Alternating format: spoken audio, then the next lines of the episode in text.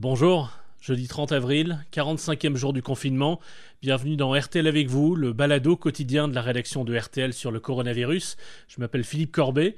Dans l'épisode précédent, on a détaillé le plan du gouvernement pour le déconfinement, ou plutôt pour le desserrement progressif du confinement. Alors aujourd'hui, on va laisser la parole aux auditeurs. Vous avez été nombreux à nous appeler au 3210, à nous laisser des messages sur rtl.fr ou sur la page Facebook RTL. J'aurais donc vous faire entendre deux échanges intéressants dans les auditeurs en la parole, des échanges entre auditeurs. Les auditeurs en la parole, c'est chaque jour à 13h sur RTL avec Pascal Pro. Dans quelques minutes, une discussion sur le retour progressif à l'école après le 11 mai, avec des positions qui sortent un peu des sentiers battus, vous l'entendrez. Mais d'abord, deux auditeurs qui ont défendu deux points de vue radicalement opposés sur une question importante posée par euh, cette situation que nous sommes en train de vivre, sur le déconfinement progressif à partir du 11 mai. C'est presque une question de philosophie politique, elle aurait pu être euh, soumise au, bac philo s'il avait eu lieu. Jusqu'à quel point sommes-nous prêts à renoncer à notre liberté? Et une question subsidiaire, peut-on faire confiance à la responsabilité individuelle? Débat intéressant donc dans les auditeurs à la parole et ça a commencé par un appel de Fabrice de Chili Mazarin. Non, pas convaincu, parce qu'on parle de déconfinement tout en restant confiné. De dire qu'il faut travailler plus ou, moins, je pense que le sujet n'est pas là. C'est aujourd'hui retrouver sa liberté après une situation que, bah, que beaucoup de gens n'ont pas vécue et je crois que ça n'a jamais existé cette situation même pendant la guerre. Euh, c'est pas de savoir si on doit partir en vacances, si on doit travailler, si on doit pas travailler, si on doit reprendre l'école, d'essayer de retrouver une forme de liberté, euh, de laisser le choix aux Français aussi de prendre leurs responsabilités, de savoir est-ce que je dois aller travailler, est-ce que je dois sortir, est-ce que je suis à risque ou à portée du risque. Euh, Aujourd'hui, il faudrait apprendre à vivre. Faut pas parler. Moi, le mot déconfinement et confinement me fait peur. Il n'est pas adapté. J'ai l'impression, je n'ai jamais, Pascal, je ne suis jamais là en prison, je n'irai jamais, mais j'ai l'impression qu'on me libère d'une cellule et on me met un bracelet au bas des jambes pour ne pas me faire aller où j'ai envie d'aller, même si je prends toutes les préventions, les barrières préventives. Euh, on peut m'interdire certaines situations d'aller au spectacle, d'aller au cinéma, parce qu'il y a un nombre de personnes qui pourraient permettre que je pourrais transmettre un virus si je l'ai sans le vouloir et qu'on puisse me transmettre. L'injonction, elle serait plus là vers malheureusement les loisirs et je comprends que le monde du spectacle, le monde des loisirs, le monde des salles de sport et tout ça soit touché. Nous, nous avons une fille de 17 ans. Je peux vous dire que depuis le 17 mars, elle respecte le confinement, mais elle a une forme de solitude personnelle qui est qui, est très compliqué. Elle n'a plus de sociabilité avec, avec ses, ses, copines, avec tout ça seulement par le biais des, des, des, des, tablettes. Il manque cela. Et elle a envie de reprendre l'école. Elle a vraiment envie.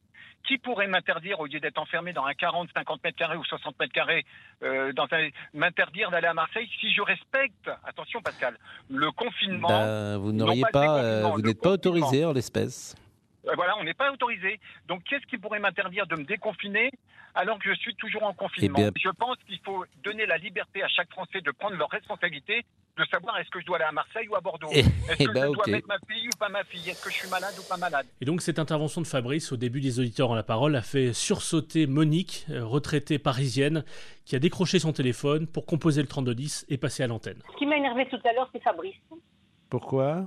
Euh, qui disait que bon, ben, euh, il pouvait aller à Marseille. Ben non, je suis désolée. On n'est pas en prison. On est confiné, mais c'est normal. C'est vachement grave ce, qui arrive. Moi, j'ai un ami qui a été hospitalisé à l'Arivoisière pendant six jours. Il a failli mourir, Pascal. Et si vous voyez la lettre qu'il nous a envoyée, moi, je de, je faisais partie de l'Orchestre de Paris. Et euh, donc, c'est un copain de l'Orchestre de cœur qui nous a envoyé cette lettre avec beaucoup d'humour. Et si vous saviez ce qui se passe dans les hôpitaux, les pauvres gens, on peut les applaudir le soir et les remercier pour, soigner les gens comme ça. Alors, je vais vous dire une chose. hein. On va être déconfinés, ok. Mais ça va être le bazar.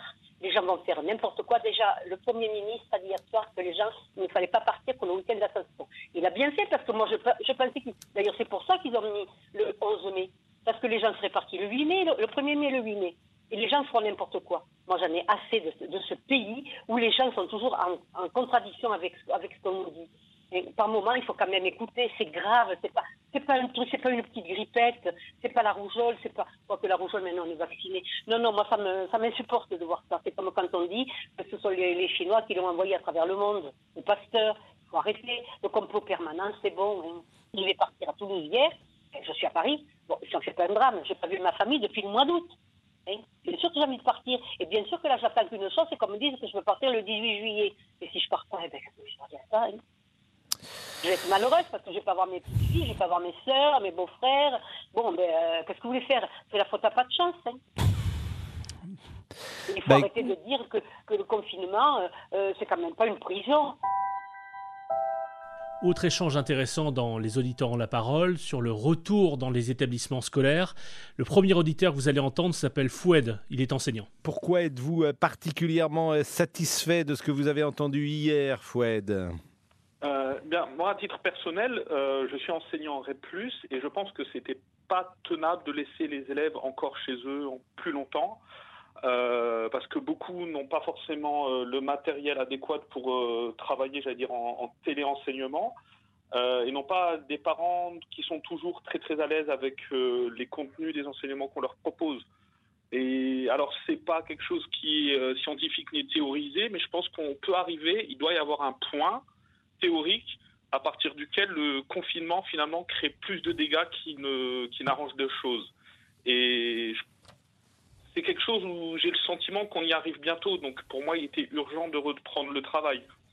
Mais là, je parle vraiment du point de vue euh, de l'éducation, de l'enseignement.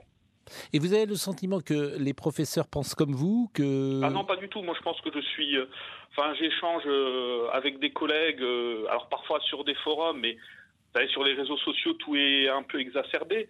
si vous voulez, moi, mon argument, c'est de dire, parce que beaucoup, beaucoup d'enseignants euh, avaient envie de reprendre en septembre, moi, si vous voulez, ce que, j'ai le temps de leur dire, c'est que euh, à partir du 16 mars, on a essayé de garder, de conserver les activités essentielles, c'est-à-dire euh, l'approvisionnement, l'hygiène, la sécurité et, et surtout, surtout les hôpitaux. Et pour moi, ne pas reprendre le 11 mai, ça revient à dire que l'enseignement, ce n'est pas, c'est une activité non, non essentielle en mmh. France, qui ne serait pas vitale. Et je j'arrive pas à comprendre que nous, euh, qui essayons de défendre notre profession, on, puisse cautionner cette, cette approche. Parce que si vous nous écoutez tous les jours, euh, vous avez entendu beaucoup de professeurs hein, euh, exprimer euh, leurs craintes, et principalement pour des raisons sanitaires. Et mm, moi, je les ai écoutés, bien sûr. Et puis parfois, il m'est arrivé d'apporter la contradiction, de dire, notamment de mettre en, parallèle avec d'autres professions, les, les, caissières, les caissiers qui travaillent chaque jour, les soignants, bien évidemment, les facteurs qui travaillent tous les jours, qui sont exposés à une forme de risque. Certaines, certains fonctionnaires de la fonction publique, bien sûr. Et vous avez vu que j'allais sur des œufs sur ces sujets-là. Oui, oui. Non, mais moi, j'ai le même, euh, je fais le même constat que vous. Hein. Quand je discute avec des enseignants, ma position, elle est, euh, je vous l'ai dit, elle est, plutôt minoritaire et euh, je me bagarre un petit peu. Enfin, bagarre mmh. gentiment. Hein. Ça reste des échanges qui restent toujours assez courtois. Mais si vous voulez, qu'il y ait des craintes, on est quand même dans un environnement qui est très anxiogène à l'heure actuelle. Euh, avec des informations contradictoires qui s'enchaînent d'une semaine sur l'autre. Donc on peut comprendre qu'il y ait des, angoisses. Mais moi, ma réponse face à ça, c'est d'essayer de voir comment est-ce qu'on peut être inventif, euh, comment nous, de notre côté, qu'est-ce qu'on peut mettre en place pour justement réduire ce risque, au lieu d'être focalisé euh, sur une possible,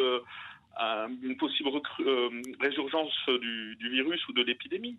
Bon, écoutons Fabrice, qui, euh, écoutons Fabrice qui ne pense euh, manifestement pas exactement comme vous, qui est assistant euh, familial, qui habite la Chapelle-sous-Dain en Saône-et-Loire. Bonjour Fabrice. Oui, bonjour, Donc vous êtes en train d'écouter Fouette, qui est enseignant, et vous, vous pensez qu'il faut surtout pas reprendre? Ah ben non, je suis horrifié là, parce qu'il dit qu'il faut reprendre parce qu'il y en a qui ont besoin. Certes, c'est possible, mais on peut pas faire toutes les classes complètes parce qu'il va falloir séparer les gens, les gestes de barrière. On sait que les enfants, c'est pas possible. C'est impossible. Les enfants, ils mettent à la main, ils mettent à la bouche, ils vont. C'est pas possible du tout. Donc il va falloir séparer les groupes.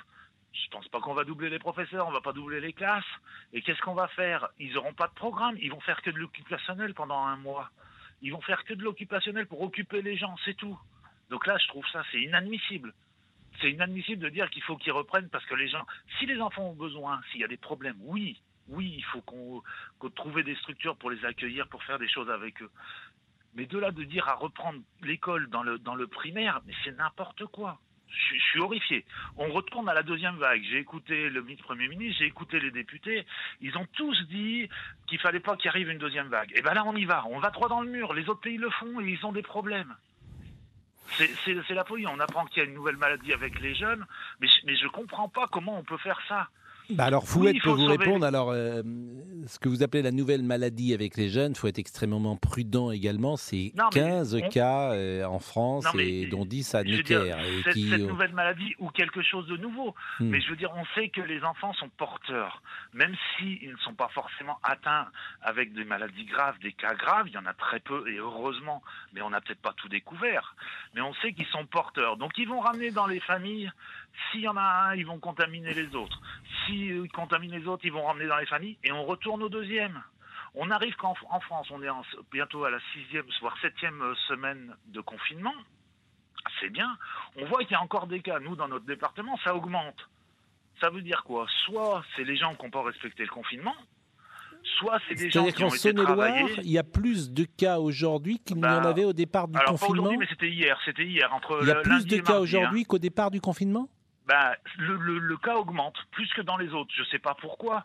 Non, mais, attendez, euh, la précision. Il y, a, plus de cas de Covid-19 euh, le 28 avril qu'il n'y en avait le 15 mars dans votre département? Ah non, pas le 15 mars. Mais ah en tout cas, il y avait eu une baisse, mais là, ça augmente. Oui, alors ça, c'est oui, c'est différent. Mais euh, c'est pour ça que ces sujets, forcément, réclament.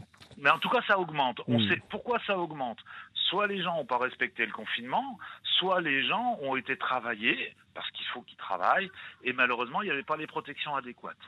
C'est hmm. l'un ou l'autre. Je veux dire, si, euh, les gens euh, sont restés chez eux comme nous on fait, eh ben, nous. Euh, bah, Fouette peut vous répondre peut-être. Fouette qui est à la fois enseignant et parent. Fouette. Bah, peut-être, oui. Je vous en prie, allez-y, Fouette le constat que je fais, c'est que euh, l'enseignement a continué hein, dans la période. On en parle moins, mais il y avait le, fameux accueil qui a été organisé euh, pour les élèves, euh, pour les enfants, pardon, les enfants du personnel soignant. Ils ont été encadrés par des par des enseignants. Ils ont été très bien encadrés. Ils ont travaillé. Il n'y a pas eu d'occupationnel. Et attendez, juste apparemment, on n'a pas vu. Euh, moi, enfin, j'ai cherché parce que je n'aime pas dire les choses au hasard. J'ai essayé de me renseigner. On n'a pas vu de, surcontamination des enseignants qui encadraient les, les enfants, euh, les enfants de personnel soignant. Donc, si c'est bien fait, si on essaye de trouver, mais on fera aussi par petits groupes. Euh, enfin, moi, je vous ai dit, moi, je suis je suis dans un, dans un milieu très particulier. Je suis en REP+. Donc, en REP+, de toute façon, nous, on a des effectifs qui sont moins importants. Et de toute façon, ça, pareil, on verra comment ça se fera au fur et à mesure. On, on accueillera des demi-groupes et je pense que de toute façon, tous les parents qui pourront, qui seront en mesure de garder leurs élèves, naturellement le feront.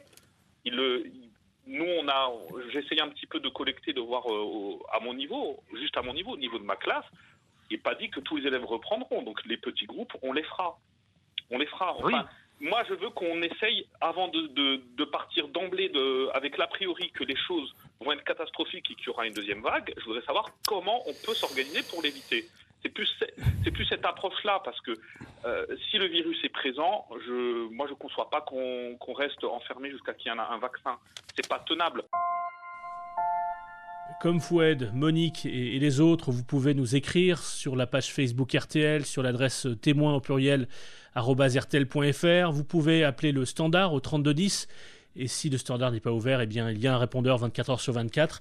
Soumettez-nous euh, toutes les questions que vous vous posez en ce moment sur les modalités du déconfinement à partir du 11 mai. Questions médicales, questions économiques, questions sociales. D'ailleurs, sur la crise économique et sociale, je vous invite euh, à aller écouter un autre balado quotidien de la rédaction de RTL sur le coronavirus, un hors-série de L'Anglais présenté chaque jour par François Langlais et Catherine Mangin. Je vous laisse avec une reprise de Mon ami la rose, chanson rendue célèbre par Françoise Hardy une reprise postée sur le compte Instagram d'Angèle, confinée, comme nous tous. On est bien peu de choses,